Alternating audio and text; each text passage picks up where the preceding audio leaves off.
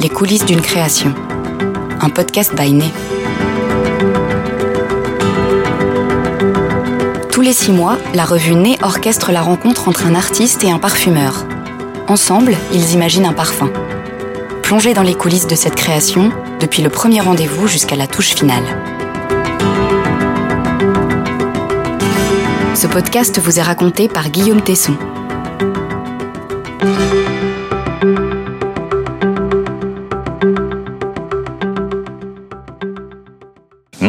À l'est de Paris. La tour Orion, vestige des années 70, est en voie de réhabilitation. Dans cet immeuble quasi déserté, quelques artistes ont installé leur atelier, comme Jeanne Vissérial. Après avoir imaginé de nouvelles manières de créer des vêtements, cette plasticienne formée à l'École nationale supérieure des arts décoratifs, l'ENSAD, explore une voie plus artistique. À travers ses sculptures monumentales tissées de fils, elle interroge la féminité et ses représentations à travers les âges, entre mode, design, performance et recherche. Ce matin du 19 décembre 2022, elle reçoit la visite de Nicolas Beaulieu, parfumeur chez IFF. Ils se connaissent bien car Nicolas a déjà imaginé les fragrances de deux expositions pour l'artiste. Lors de ce rendez-vous, ils vont esquisser un nouveau projet olfactif inspiré par le travail de Jeanne.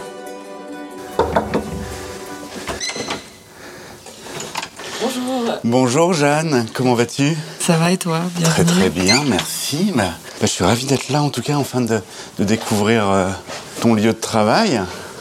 Ben, bienvenue, là on est dans le, dans le bureau. C'est plutôt oui, organisation, et ça c'est des anciennes pièces qui sont présentées ici. C'est magnifique, toujours aussi beau. Est-ce qu'on fait un tour du- de l'atelier ou comment? Ouais, Ouais. Et là je prépare une exposition sur les armures, et donc il y a un peu deux teintes, donc il y a tout un univers plutôt sur le blanc. Mais là il y a quelques pièces noires, mais euh, voilà, qui sont un peu des sortes de mues, avec aussi de nouveau le travail de la fleur. Oui, ce que je vois. Ouais. Et par exemple, cette pièce qui est plus petite, c'est... euh, Bah là, en ce moment, les pièces elles sont présentées à la basilique Saint-Denis et il y a des pièces qui font ouais, 3-4 mètres de haut. Bah, on voit dans le bureau, il y en a une qui est coupée en deux D'accord. parce qu'on peut pas la monter, euh, on peut pas la monter en entier. Ouais. En fait, tu peux faire la visite de la basilique puis à un moment donné, tu te rends compte qu'il y a mes pièces, mais je voulais pas. Au début, je voulais que je sois dans le cœur D'accord. et c'était pas quelque chose avec lequel j'étais très à l'aise. à l'aise Voilà, et des pièces, bon là c'est pas fini hein, parce qu'on est en train de préparer, mais ça c'est une mue par exemple, donc elles sont en train de grignoter le mannequin pour se transformer. Et l'apparition du blanc qui sera présenté dans une salle entièrement noire, c'est vraiment ce moment de transition.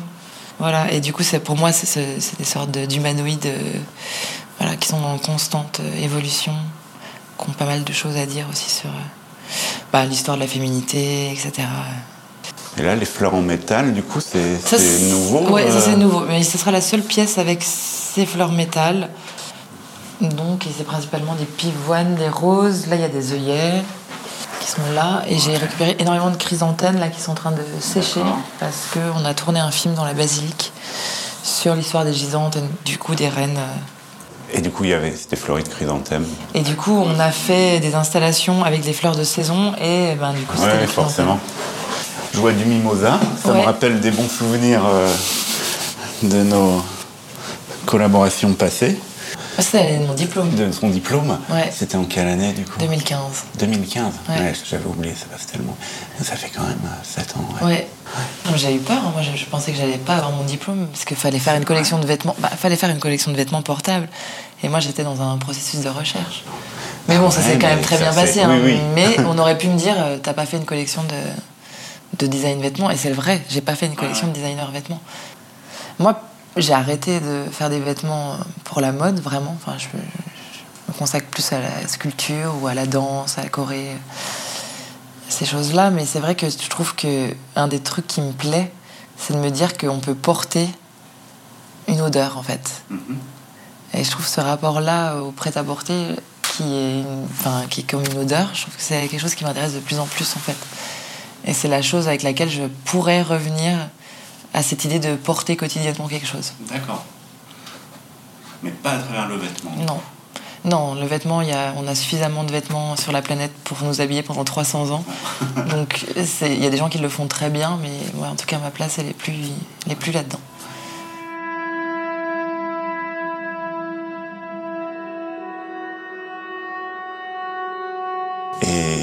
Et voilà, se replonger. Euh, je me souviens, à ce moment-là, tu m'as beaucoup parlé de ton, ton séjour à Rome, dans la Villa Médicis, du, pendant le confinement, et de ce travail que tu avais fait avec les fleurs.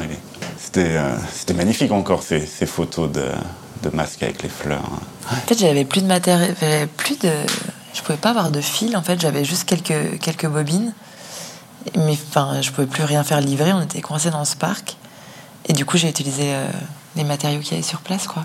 Logiquement, tu vas à la Villa Médicis, t'as pas le droit d'aller piocher dans le jardin comme ça. Hein. Mais juste, en fait, même les jardiniers qui ont dû aller se confiner un peu après le lockdown euh, principal, je me souviens, ils ont laissé des cercles entiers de marguerites ils ont rangé le parc en fait. Enfin, ils ont fait un dernier nettoyage. Et ils m'ont laissé euh, des, espaces entiers de fleurs. Je cueillais le matin. Je me dépêchais, de faire une silhouette. Je le faisais sur moi parce que du coup il y avait la distanciation sociale donc je pouvais pas. Enfin, c'était pas un délire mégalo euh, de se prendre en photo. Je l'avais jamais fait avant. Juste je pouvais plus travailler sur d'autres corps humains euh, que le mien. Et mon seul lien avec l'extérieur c'était mon compte Instagram. Et ça s'est fait comme ça. Et, et en vrai ça a un peu genre détourné mon travail. Parce qu'après, je les ai fait sécher ces fleurs et j'ai questionné euh, toute la représentation euh, euh, de l'histoire de la féminité à travers les représentations d'anatomie du corps féminin, puisque en fait, quand tu vois ça, donc ça, c'est les Vénus ouvertes de Clemente Cecchini. dans l'histoire de l'art, il n'y a absolument pas de représentation de la grossesse, de l'avortement, de fausses couches, ça on n'en parle même pas. Mais il y a toujours cet avant-après. Mais d'un point de vue scientifique, c'était toléré. Elles sont toujours représentées comme ça, allongées, avec toujours un fœtus. Elles sont tout le temps en, en état d'extase et de jouissance. Et elles sont numérotées. Alors que pour les hommes, on a toujours plus ou moins la provenance du modèle. Et elles, elles sont notées Venerina 1, 2, 3, etc. Et donc, quand j'ai vu, j'ai découvert ça, je me suis juste dit, mais en fait, il faut juste les remettre debout et leur donner un statut de sculpture en tant que, en tant que tel. Et voilà, c'est un peu venu aussi de là, euh, ce travail des fleurs euh, qui était euh, à cette période-là encore fraîche, quoi.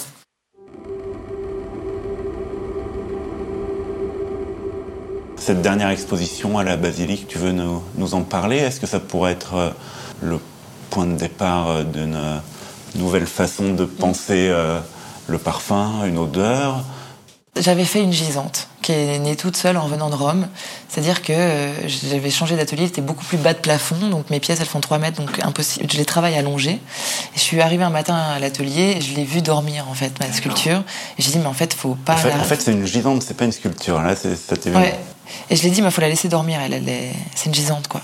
Elle restera comme ça. Mais elle n'est pas morte.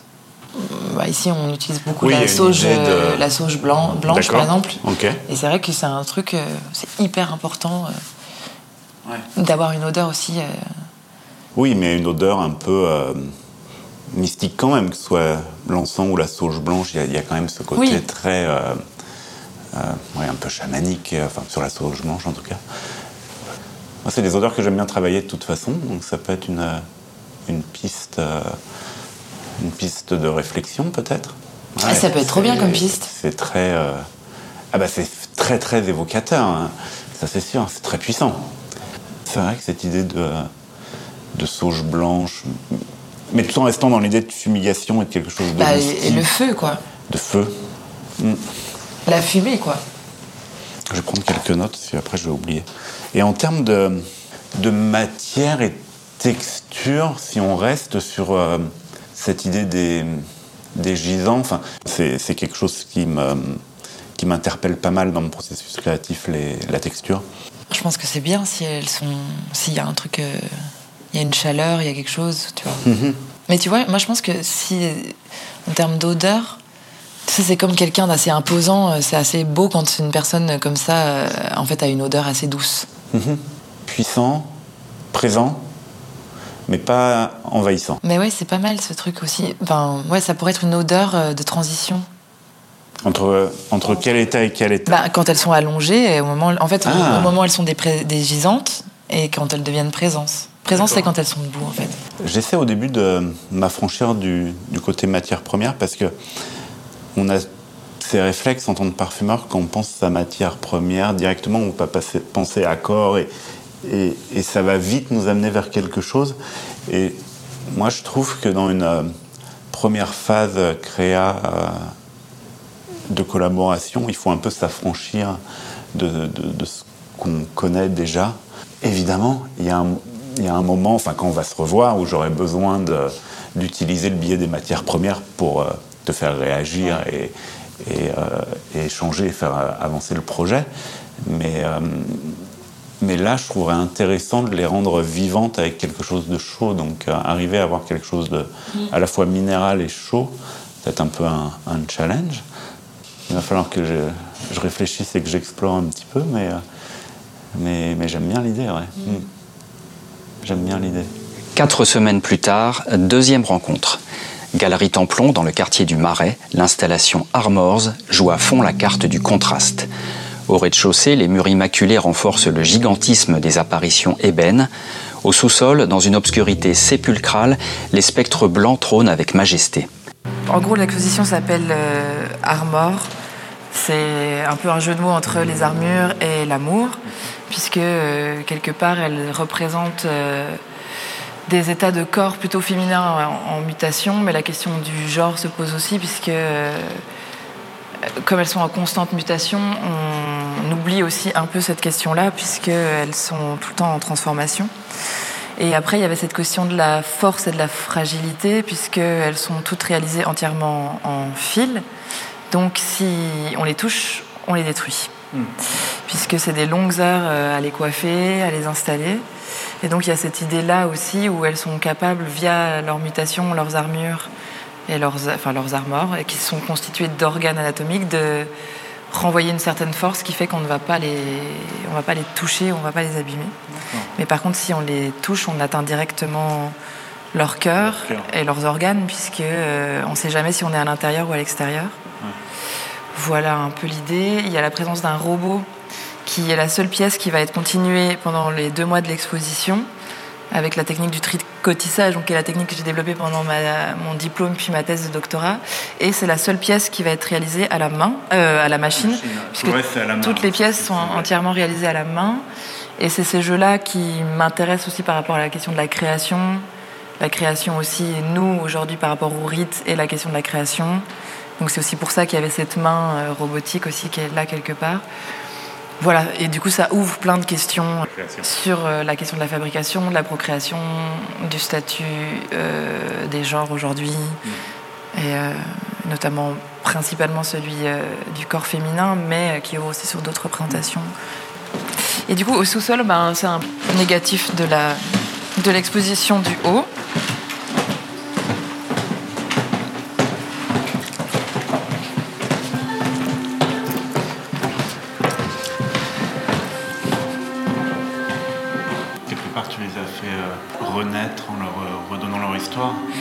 Se réveille un peu d'elle-même. Sur, bah, elle, c'est une princesse qui est anonyme, par exemple, on ne sait pas d'où elle vient. Donc elle pleure et finalement c'est ces larmes qui vont euh, faire euh, renaître les reliques qui prennent la forme de fleurs. Donc on retrouve aussi dans mon, travail. Et petit à petit, en fait, les fleurs euh, poussent et en fait quelque part elles se réveillent, deviennent des présences et s'en vont. D'accord. Bah maintenant c'est peut-être à moi alors de te faire découvrir que m'a inspiré notre euh, dernière rencontre. Euh, j'espère que ça va résonner euh, avec ton travail et ton intention créative. Donc je les essaie là-haut, si tu veux, on peut, on peut aller les sentir et les découvrir. Ça marche, allons-y.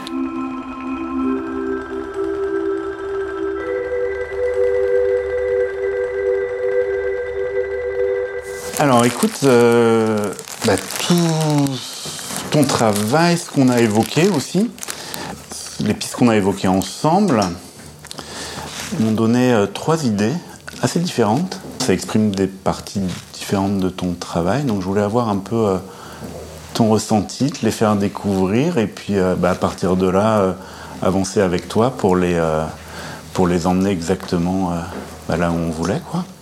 en espérant que, qu'elles résonnent. Alors, le premier parfum, c'était justement sur cette notion de, transition entre les gisantes et les présences. Donc en fait, je t'ai travaillé un accord autour d'un accord minéral d'une part et d'un accord animal qui réchauffe et qui donne la, la présence et le côté très humain euh, au parfum. On est sur un travail autour de, de l'ambrox, une molécule euh, captive euh, qui, qui s'appelle le solaris, un côté un petit peu plus marin et un petit peu d'absolu d'algues. Et en résonance, pour lui donner la chaleur humaine, j'ai travaillé avec un, un extrait de houblon qui donne pour moi ce côté légèrement animal et qui rappelle un petit peu la laine humaine, un côté un peu costus pour redonner aussi un côté un peu plus animal et un jasmin absolu euh, d'Inde aussi qui redonne pour moi quelque chose de très euh, humain il y a toujours ce côté un petit peu euh, fleur séchée qui est important dans ton travail. La dimension animale, un peu humaine, ouais, ça tu l'as, tu l'as bien? Ouais, ouais, ça je le sens. Mais du coup, ça les situe. Enfin, j'essaie de réfléchir avec elle. Avec elle, avec les. Ah, on, on le garde. Je te fais découvrir le suivant et puis après on, on discute au fur et à mesure. Comme ils vont évoluer, c'est pour ça que je les ai numérotés pour qu'on puisse euh, les suivre et en rediscuter. Alors sur le deuxième parfum, là j'ai vraiment travaillé. C'est une idée euh, qui venait de toi où tu m'as dit que tu utilisais beaucoup à l'atelier euh, des, rituels de presque de purification en brûlant de la, la sauge blanche, euh, des, des, choses comme ça. Et ça, c'est quelque chose qui m'a interpellé parce qu'il y a un, je trouve qu'il y a un peu de magie aussi dans ton travail où tu arrives à, à, cette idée de renaissance, à donner vie à, à ces gisantes, cette, cette espèce de, de, de, transition. Elle, pour moi, elle peut s'opérer aussi par euh, un côté un peu chamanique. Mmh. Je l'appelais chaman d'ailleurs. J'ai vraiment voulu exploiter ce côté. Euh, fumigation un petit peu magique. Et du coup, là, il s'agit d'un accord autour du, du Palo Santo, qui est un bois euh, brésilien qui s'utilise euh, beaucoup dans des rituels de fumigation. De la sauge, sauge blanche, qui est ici un accord à partir de sauge officinale plus de sauge sclarée. On a deux variétés. Et un côté brûlé qui est euh, voulu pour avoir cette idée de, de fumée, mais euh, une fumée euh, un, peu, un peu chaude, tu vois, pas le feu de cheminée. Bien ça. Alors le Palo Santo, c'est un bois qui est assez incroyable, euh, parce qu'il pour moi une, une odeur assez complexe, c'est presque un parfum en lui-même parce que tu as à la fois un côté très aromatique. Alors on n'a pas d'extrait de Palo Santo euh, naturel à disposition, donc j'ai recréé l'odeur euh, du Palo Santo à partir de bois de santal, de cèdre, de menthe, il y a ce côté un petit peu mmh. frais, et d'odeur presque un peu de noix de coco légèrement tabassée en fait. Donc ça c'est quelque chose que je retrouve aussi dans le parfum, et accompagné avec ce côté euh, très très aromatique de la sauge, mhm. qui porte le parfum, et le côté euh, fumé, donc comme je t'expliquais, qui est fait à la fois avec du goudron de bouleau et une qualité de vétiver euh, particulier, qui est un vétiver de Java, qui a cette euh, propriété d'être très fumé. Mm. Mais il y a un truc un peu enivrant, je trouve. En voûtant ou enivrant Non, mais un truc qui fait un peu... Mais peut-être c'est parce que c'est des odeurs que j'ai que j'ai que tu connais un peu et qui te rappellent des moments euh, qui, sont même par rapport à l'atelier parce que euh, le Palo euh, Santo on l'utilisait beaucoup avant. En fait là c'est bah oui en fait là on est plus dans une dimension d'espace. En fait dans l'autre on est plus dans leur enfin quelque part un peu l'odeur qu'elle pourrait avoir mm-hmm. et là on est dans ce qu'elle pourrait laisser. Mm. Et ça je trouve c'est très beau en fait. Mm-hmm. Enfin J'aime bien le premier aussi, hein, mais, en tout cas dans le. J'aime bien l'idée. Tu vois, comme, si elles, étaient, si elles, étaient, passées. Absolument. Comme une trace. Et du coup, une par empreinte olfactive. Exactement. Et du coup, par rapport à cette idée de renaissance, en tout cas d'état endormi à état debout, bah, peut-être que ça sent ça en fait quand elle Voilà, pour Shaman, on le met à côté. Ce troisième parfum, je l'ai appelé Flesh Stone, c'est un peu bizarre. Euh, mais c'était l'idée de de la pierre, mais alors là, pas dans le côté minéral, mais plus dans le côté euh, humide, ah. presque un petit peu euh, salpêtre. C'est un baume à base de miel et de, de l'abdanum, de l'antisque, de toutes ces matières qui, pour moi, sont très très très incarnées en, termes de texture. Pour moi, quand je sens ces, quand je ces matières, je vois le, le baume soif qui coule, tu vois. Et pour le côté euh, pierre humide, j'ai travaillé avec de la gentiane, qui donne ce côté un peu vert, amer. Euh, très différent. Hein. J'aime bien, c'est... En fait, on est, on est, on est sous terre, mais on, on, en sort quoi un peu. On est dans le, dans le terrain, dans le terreau fertile, enfin où il se passe plein de choses en fait. La mousse, là, je, enfin, moi je vois de la. Il y a de la mousse, absolument. Mais la gentiane, c'est perturbant. C'est amer, c'est vert. Oui, ouais, mais j'adore la gentiane. Mais c'est très bizarre parce que petite, j'adorais aller dans la cave de mon grand-père. Mhm. Mon grand-père a fait de la gentiane pendant des années. Ah oui? Et du coup, je retrouve. Mais il, était où ton grand-père euh? Dans le, dans le, vers le Jura, quoi. D'accord. Ah ouais, donc tu retrouves euh, l'odeur de, de, la cave où on faisait sécher la gentiane. Il y a ça, plus, euh, oui, moi je vois de la mousse sur une pierre après une pluie. Bon, mais là, j'ai vraiment une Madeleine de Proust sur le, sur le troisième. Bah ouais, ça, j'ai bien, j'ai bien retenu. Ça, je, je connaissais pas hein, l'histoire de la gentiane et de ton grand-père. J'avoue que c'est génial. Moi, j'adore entendre ça. Mais c'est très personnel, ça. Il faut arriver à, à, le dépasser pour le transmettre à tes œuvres et à, non, mais en fait, ton univers. Hein. Oui, oui. Non, mais ce que j'aime bien avec ce truc un peu d'humidité, c'est que c'est le pire truc qui puisse. C'est la pire chose qui pourrait leur, arriver. Qui pourrait leur arriver. En retrait depuis le début de la séance, Jeanne Doré a senti les trois propositions composées par le parfumeur. Elle apporte son point de vue pour permettre au projet de conserver le bon fil conducteur. Moi, je trouve ça super intéressant le troisième, mais j'avais aussi un énorme coup de cœur sur le 2. D'accord. Parce que pour moi, ça rejoint ce que vous avez évoqué tout à l'heure euh, pendant la visite. Euh, je crois que tu as parlé d'embaumement. Mhm. Et pour moi, on est complètement là-dedans. En fait, oui, dans ce côté un peu rituel. c'est ce que je voulais. le corps grâce à des, à des plantes, à du tabac, la menthe. Enfin, il y a un côté euh, corps préservé par, euh, par des recettes un peu euh, mhm. mystérieuses. Il y a un mhm. côté très médicinal. Mhm.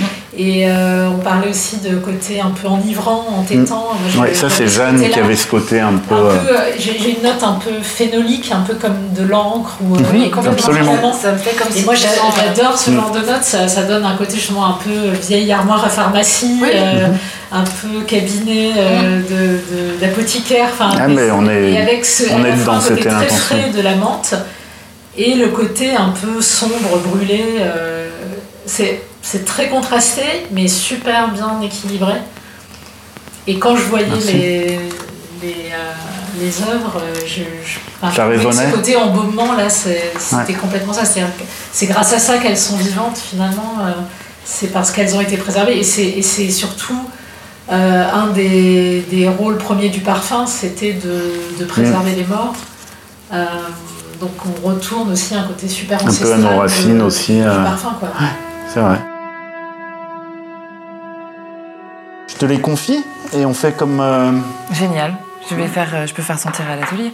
Ah bah bien sûr, au contraire. Au contraire, et puis ouais, n'hésite pas à, vivre avec, peut-être à, à sprayer sur euh, ah un, sur chaque poignet, et comme ça tu vis avec et tu. Et je pense que tu auras un, ressenti et des, idées qui vont venir assez naturellement.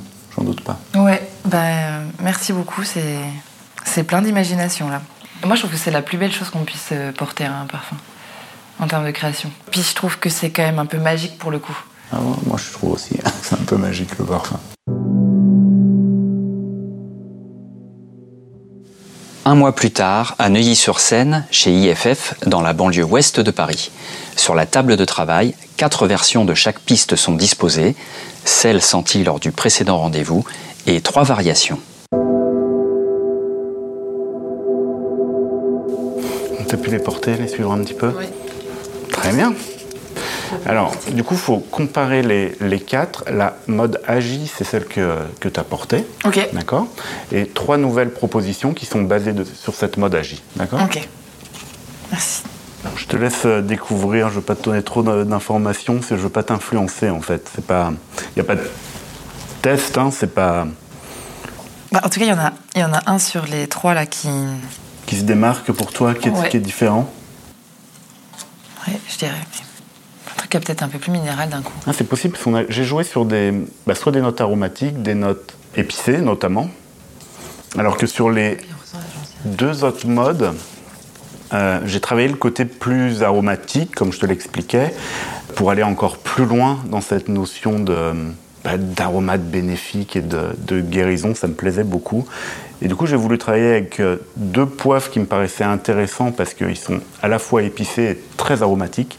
Un poivre du Sichuan et un poivre du Timut.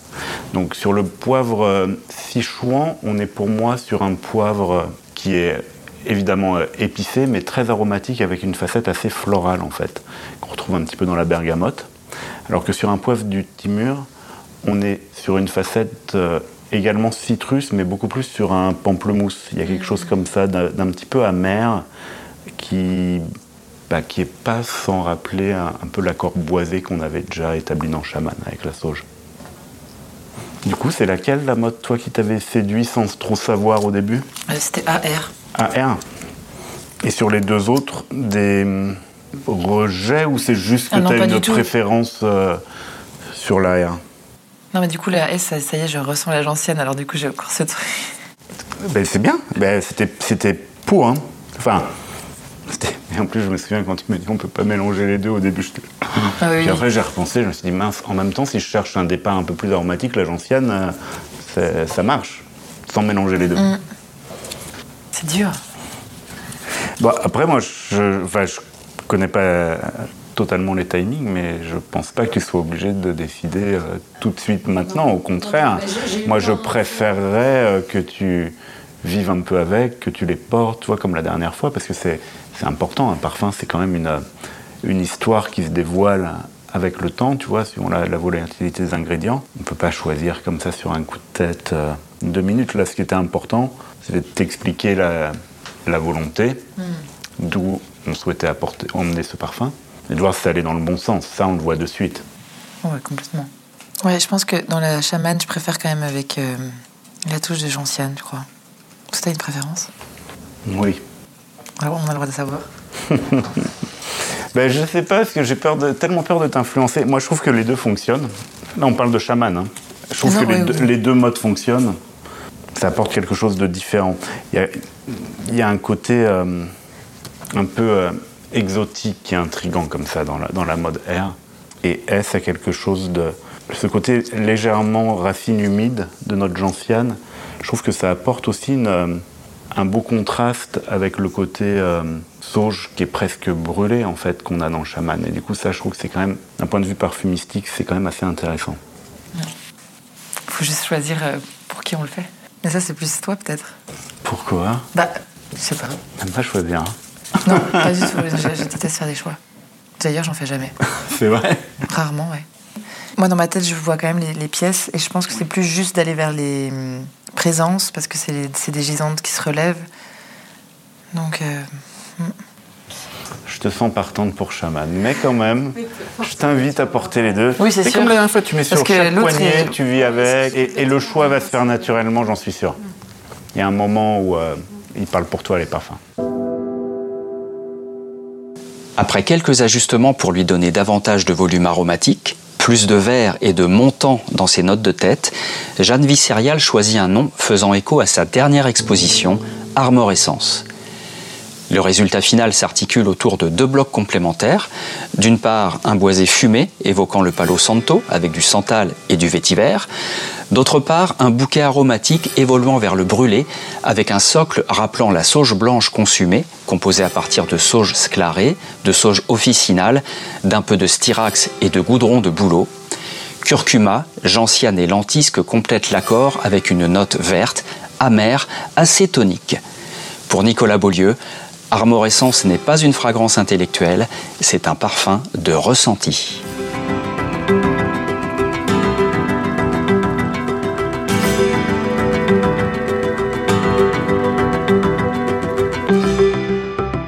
Retrouvez cette émission sur podcast.bainet.com et sur les plateformes habituelles.